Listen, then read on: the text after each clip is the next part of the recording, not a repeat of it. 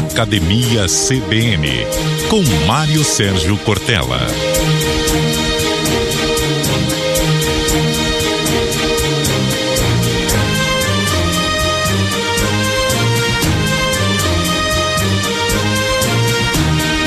Pensar bem nos faz bem, então vamos pensar um pouco sobre presença dúbia, a ecologia partilhada, o lugar do humano no mundo.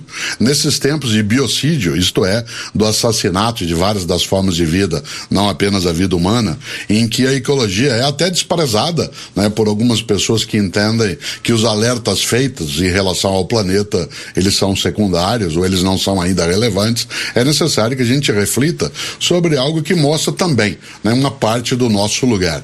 Há uma reflexão que é antiga, mas que mantém a sua atualidade, por isso ela é antiga, ela não é velha, ela só tem muito tempo, que diz o seguinte: nós, gente pode sempre se perguntar o que seria do ser humano sem os animais. Mas o contrário não cabe. O que seria dos animais sem o ser humano?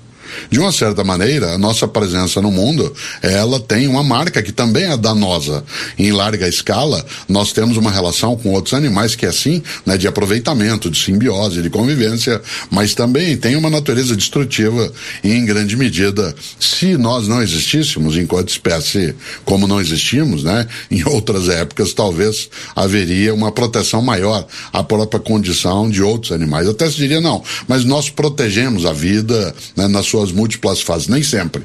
Parte daquilo que é a ganância, a atividade destrutiva, quando a gente encontra no nosso cotidiano os desastres que aí estão e que não levam em conta apenas o que é o risco, como vem sendo, né, para a vida humana, mas outras formas de vida que são degradadas, que são extintas, que sofrem com essa condição. Por isso, essa nossa presença dúbia, ela é muito forte. Afinal, é uma ecologia, essa ecologia tem de ser partilhada. Volto. Nós podemos nos perguntar o que seria do homem sem os outros animais, mas e o contrário?